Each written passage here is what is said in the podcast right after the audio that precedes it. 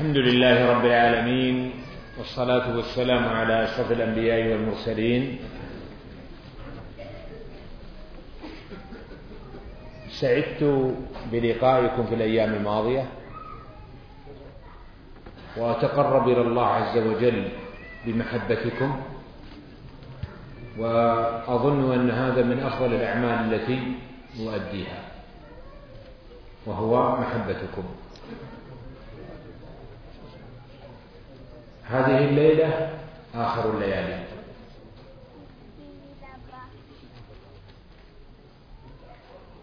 وأسأل الله عز وجل أن يجعل المودة والمحبة بيننا وبينكم دائمة. وبعد هذا اليوم سأخلف القاعدة وأقرأ من الأوراق ولن نتقبل أوراقا جديدة Donc je suis heureux d'être parmi vous et je me rapproche d'Allah subhanahu wa ta'ala en vous aimant. Et je considère que le fait de vous aimer et d'être lié à vous par les liens, les sentiments, est une des meilleures adorations que puisse avoir lieu. Aujourd'hui, nous allons de manière euh, différente de ce qu'on a l'habitude de faire. Je vais lire exclusivement ce qui est écrit sur les papiers et je n'accepte plus de nouvelles questions.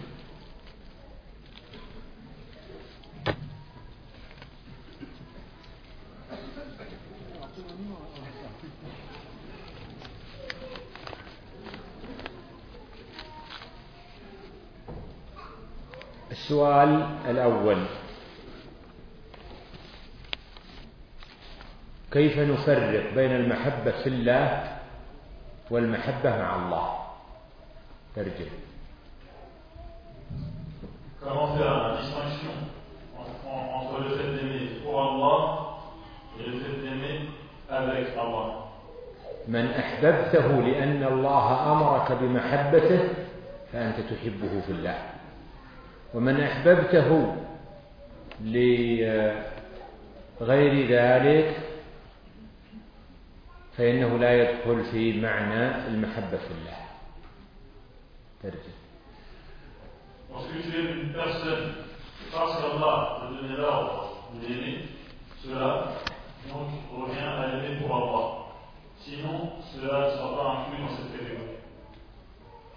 شروط توبة المبتدع Quelles sont les conditions pour que le repentir de l'innovateur soit valide الشرط الأول ترك اعتقاد البدعة والثاني العزم على عدم قبول شيء من البدع ولا يقبل إلا بناء على دليل والثالث إيضاح ذلك وبيانه.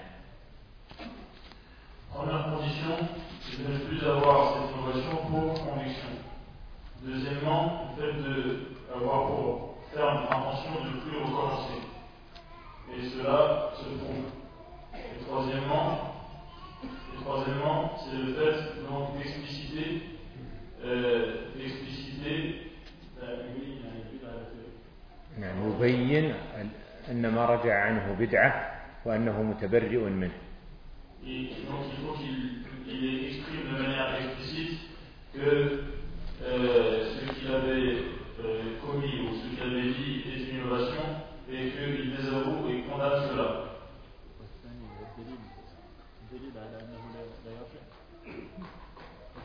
الشرط الأول ندم على ما مضى وعزم بالقلب على عدم قبول البدع وبحيث لا يقبل شيئا إلا بدليله والثالث البيان.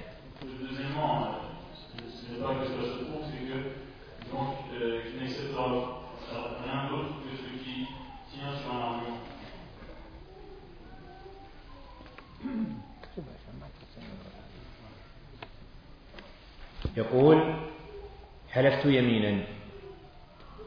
فمتى تجب عليك كفارة اليمين؟ الجواب تجب عليك كفارة اليمين إذا خالفت يمينك. ويحسن بالإنسان إذا أراد ترك فعل أن لا يحلف وإنما يتركه بدون يمين لأن اليمين شأنها عظيم فلا ينبغي استعمالها في أي آه، مسألة.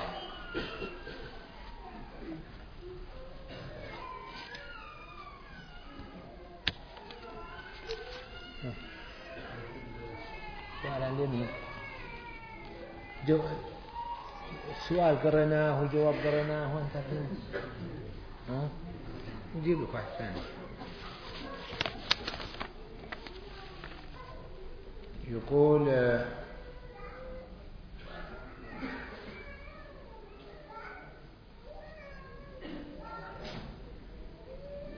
يقول البنك إذا فاتك العقار من مالك الذي يسأل عن شراء البيوت بواسطة البنوك. الجواب عن هذا أن الشروط هناك ثلاثة شروط. الشرط الأول أن يكون البيت مملوكا للبنك. الشرط الثاني ألا تبيع البنك أن لا تبيع البيت مرة أخرى على البنك أو على وكيله أو موزع له. الشرط الثالث ألا يشترطوا عليك الزيادة في الأقساط عند آه، التأخر في السداد.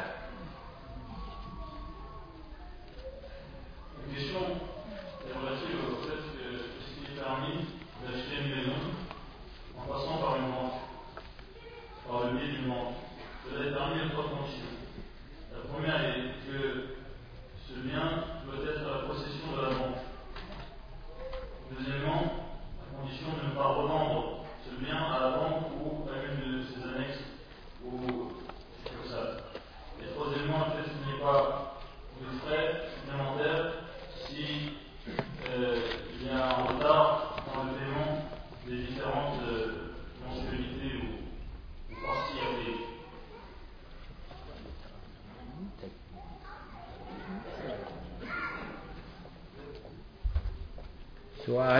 النساء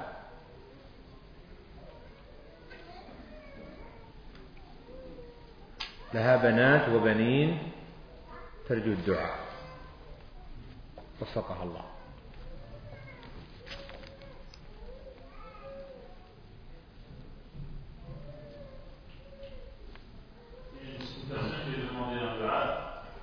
تقول هذا سؤال أيضا من النساء. عن البئر عن الجمل الذي سقط في البئر. فبدأوا يقطعونه. وهذا اللحم لحم حلال. أباحه النبي صلى الله عليه وسلم لهم. ترجم.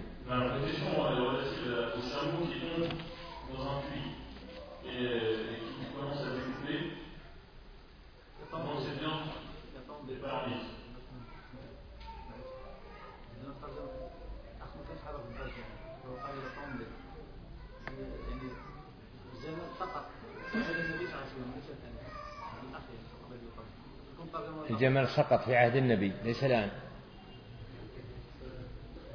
طيب. يقول ما هي الكتب التي تنصحون بها بعد كتب التوحيد؟ ترجم.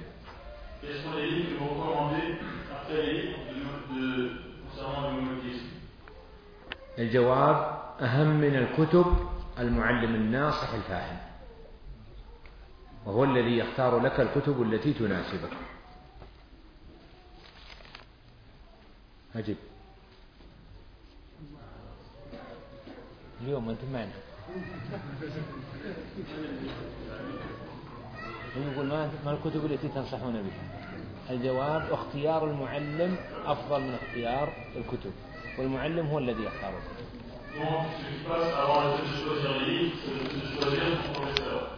c'est le professeur ensuite qui les qui profitables.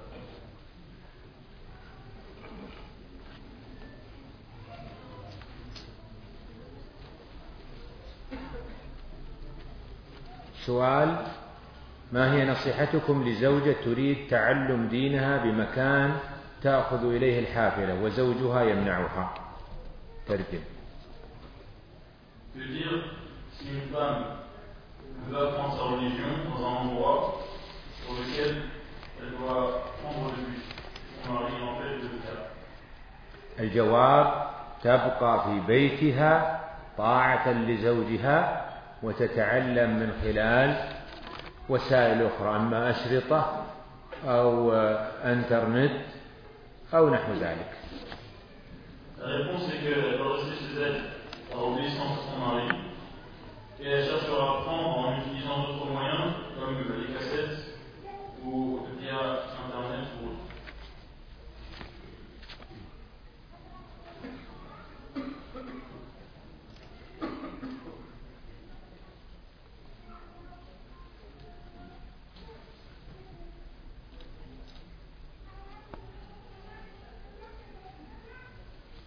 تقول امرأة يكذب عليها ويطلب منها أن تخرج للعمل بدون حجاب وبدون جلباب ويختلط بقريباته من غير المحارم وبعض الأجنبيات وهو متساهل في أمر الصلاة وأنا لا أستطيع البقاء معه وأريد الطلاق.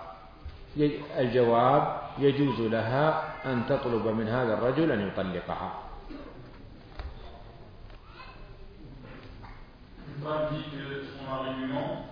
qu'elle empêche de porter le hijab et qu'il est dans la mixité avec des personnes avec lesquelles il a le droit de se marier et qu'il est laxiste concernant la prière et qu'elle ne supporte plus de rester avec lui. La réponse est qu'elle a le droit de lui demander de la divorcer. سؤال هل البسملة آية من سورة الفاتحة؟ الجواب ليست آية من الفاتحة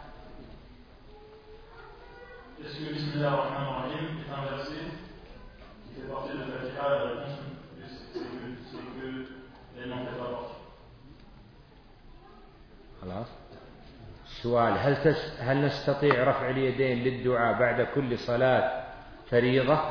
الجواب رفع اليدين للدعاء بعد الفريضة بدعة لعدم فعل الرسول صلى الله عليه وسلم له. يدعو الإنسان بدون رفع يدين.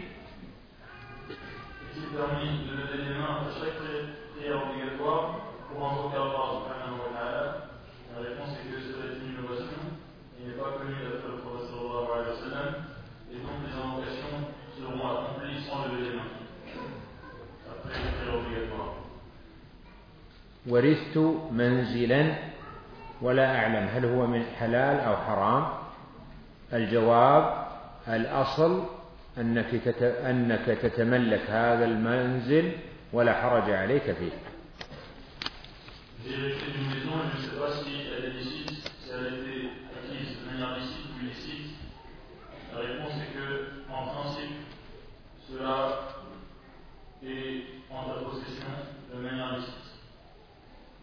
سؤال وضعت المكياج وتسأل عن الوضوء وعليها مكياج. الجواب المكياج على نوعين ما له مادة وجرم فهذا لا يصح الوضوء وهو على وجه المرأة. والثاني ما ليس له جرم فيجوز أن تتوضأ وهو عليها.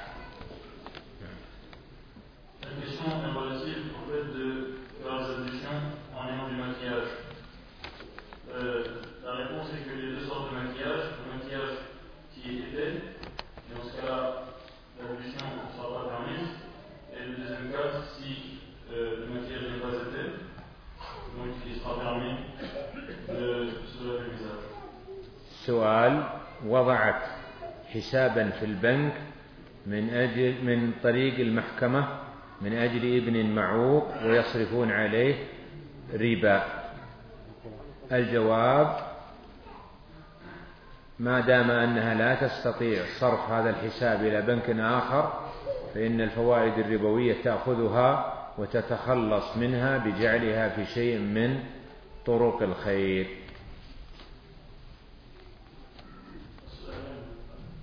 ها؟ اليوم ما انت مشيت لا هذا من هذا من الإبرة اللي قايل لك. وبروح المستشفى قلت يمكن أعطوك إبرة. وضيع راسك. هذا السؤال. La réponse, euh, c'est que si une personne a un compte, un compte où elle, a, elle bénéficie d'intérêt et qu'elle ne peut pas passer un autre compte, donc euh, elle se débarrassera de ce qu'elle a eu sur son compte de, par le biais de l'intérêt.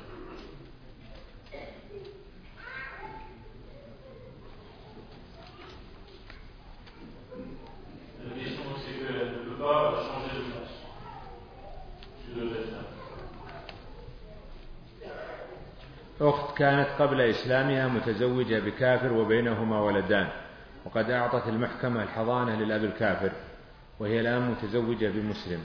هل الأفضل أن يهاجر لطلب العلم أو البقاء في فرنسا؟ لمحاولة أخذ الولدين من أبيهما الكافر. الجواب أن العبد لا. الجواب أن العبد ينظر ما هو الأصلح له والأحسن لدينه فيسير عليه يتصل بماري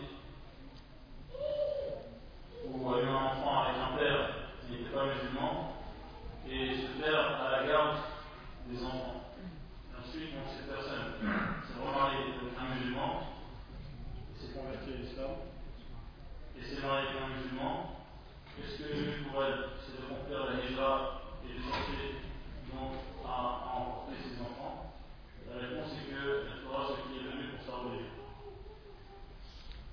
سؤال أخت ترفض, ترفض خلع النقاب في المسجد وفي الصلاة علما أن الرجال والنساء ليسوا في قاعة واحدة الجواب هذا مباح لها ولا حرج عليها فيه خصوصا مع وجود جوالات أبو كاميرا Donc, la question est relative à une femme qui n'enlève pas son épreuve à la mosquée alors qu'elle a l'abri elle a l'abri du regard des hommes. La réponse est que cela est permis, surtout donc, à l'époque des portables où il y a la vidéo. سؤال هل يجوز لمن كانوا في مستوى علمي واحد أن يجتمعوا لقراءة كتاب علمي في الفقه وغيره؟ جائز لكن ينبغي بهم أن يتحرزوا لئلا يفهموا الكتاب على غير مراد المؤلف به. Est-ce que les personnes qui ont un même niveau de science peuvent se réunir pour étudier un livre La réponse est que cela est permis en étant attentif afin de ne pas mal comprendre ce que l'auteur a voulu dire. لماذا لا يغفر الله للكفار والمشركين؟ لأن عندهم ذنب عظيم منعهم من فعلهم منعهم من أن يتوب الله عليهم Pourquoi est-ce qu'Allah subhanahu wa ta'ala ne pardonne pas aux mécréants et polythéistes Parce qu'ils ont fait un péché qui est tellement grave euh, et qui empêche peut-être qu'Allah subhanahu wa ta'ala leur pardonne. سؤال هل يجوز أن ندعو للكفار الأقارب؟ نقول نعم يجوز. يدعى لهم بالهداية حتى ولو كان أمواتا يدعى لهم بتخفيف العذاب. نعم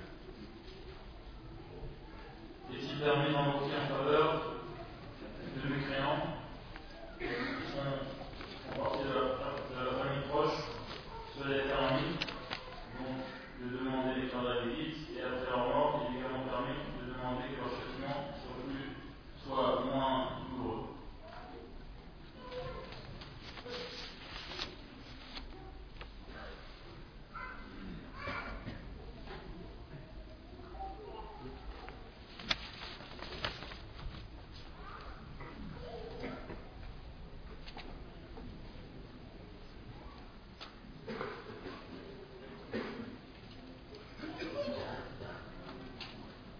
كيف نميز بين من هو على السنة والدعوة السلفية ومن هم على غيرها؟ الجواب أن علماء السنة يعملون ويستدلون بالكتاب والسنة ولا ينتقون بحيث يأخذون بعض الأدلة ويتركون بعضها الآخر. بخلاف علماء البدعة فإنهم يؤولون النصوص ولا يجعلونها على ظواهرها.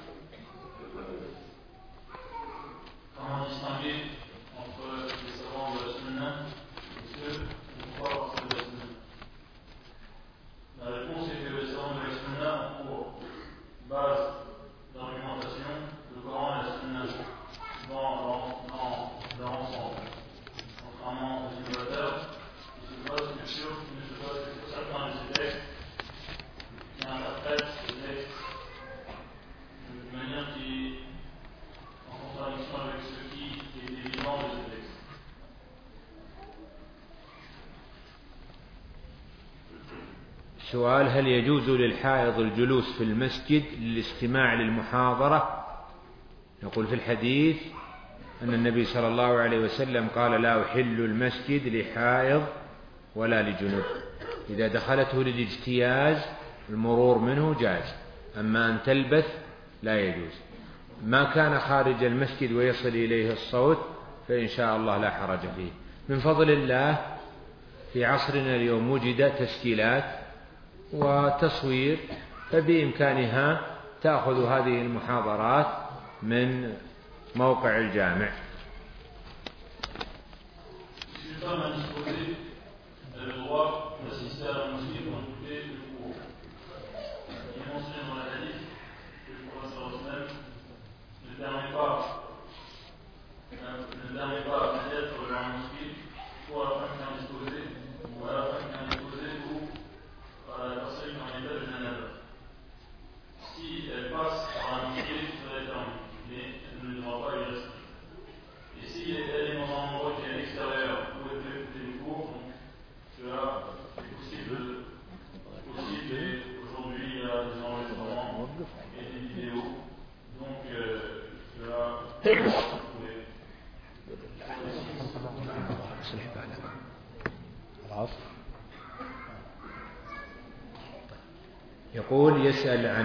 الشاب المسلم في فرنسا يعاني آه، من مشاكل مثل عدم الالتزام بالصلاة في الوقت وفي الجماعة. الصلاة صمام أمان للمسلم. تقيه من الفحشاء والمنكر. تقيه أو تعرفه بالصحبة الصالحة. تجعله يرضي رب العالمين ويتصل بخالقه. ولذلك قال الله إن الصلاة كانت على المؤمنين كتابا موقوتا. واضح؟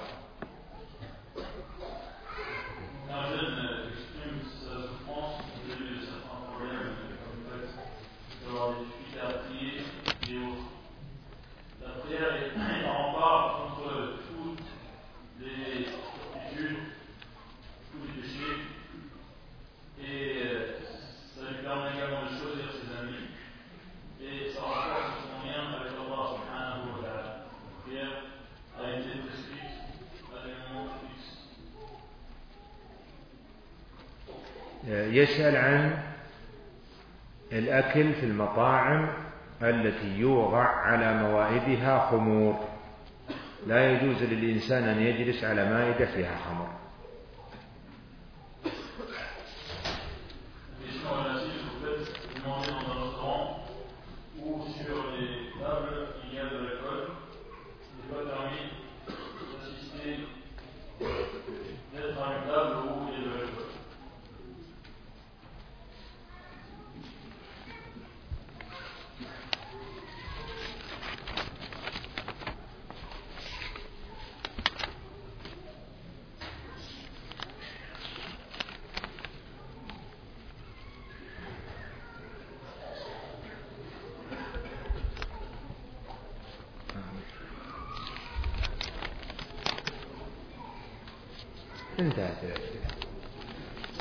هل يجوز للمرأة أن تطلب الطلاق من زوجها وتطلب الخلع وتقول لزوجها إني خلعت نفسي؟ نقول بالنسبة للفرقة بين الزوجة والزوج على ثلاثة أنواع. الفرقة ترجم. نعم la question donc, concerne une femme qui est-ce qu'elle a le droit de réclamer le divorce, de réclamer le proche ou de se déclarer euh, comme tel, c'est la séparation mari. La séparation entre les époux a lieu, il y a trois cas de, trois cas de figure. النوع الأول الطلاق من الزوج وقد يكون بطلب من الزوجة. تطلب منه أن يطلقها فيطلقها.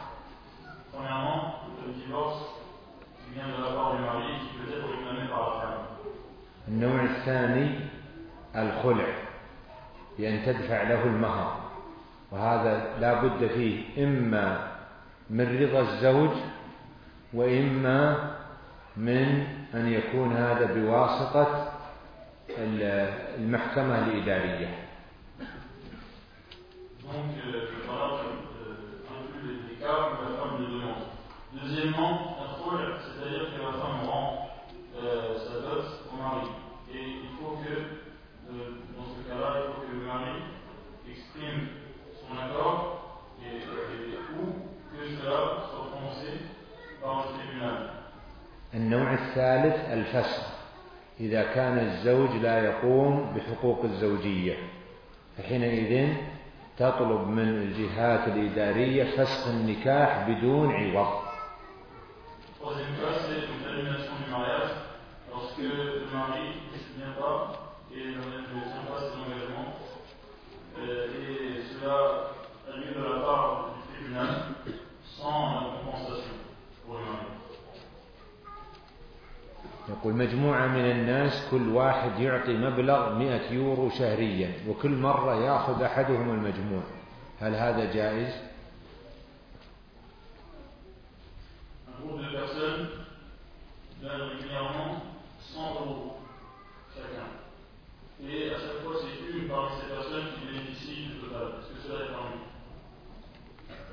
آه، الجواب إذا كان هذا لا يدور إلا مرة واحدة بحيث لم يشترط أن يدور مرار متعددة فإنه جائز. أما إذا اشترطوا أن يدور عليهم أربع مرات ثلاث مرات مرتين فلا يصح.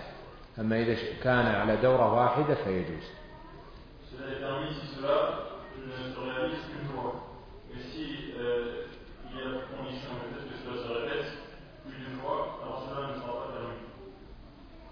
يقول زوجتي في البلد وأنا هنا. نقول إن كانت راضية لبقائك هنا فلا حرج عليك وإن كانت لا ترضى فيلزمك كل ستة أشهر تكون عندها Personne a laissé sa femme au pays. Euh, si si ce- cette femme est d'accord, alors cela est permis. Sinon, le mari devra rentrer tous les six mois.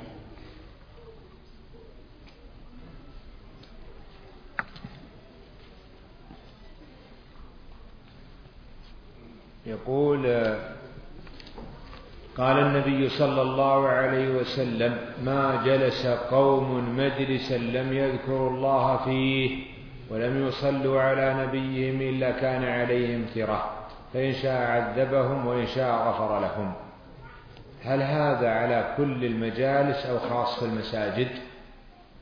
هل هذا الحديث يدل على أن من لا يذكر الله في الجلسة أو لا يصلي على النبي صلى الله عليه وسلم وقع في كبيرة؟ ترجم. حسرة. حسرة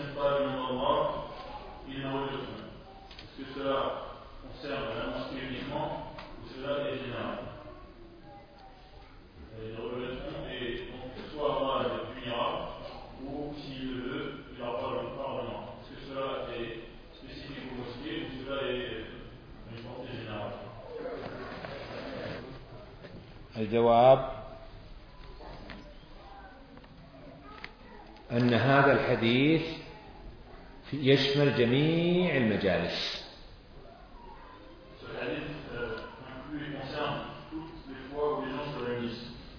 وقوله تراه لا يعني أنه معصية وإنما سيندم عليها. سيندم على هذا المجلس الذي لم يذكر الله فيه.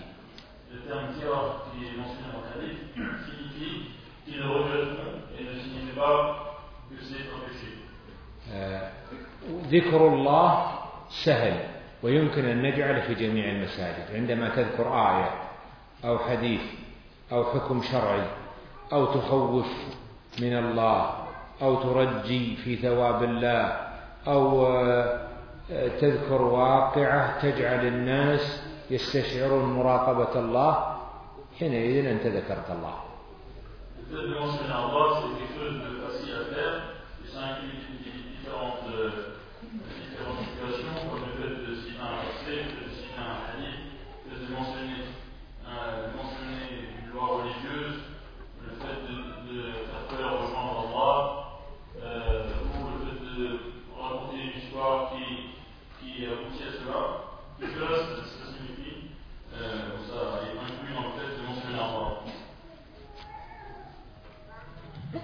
سعدت بلقائكم.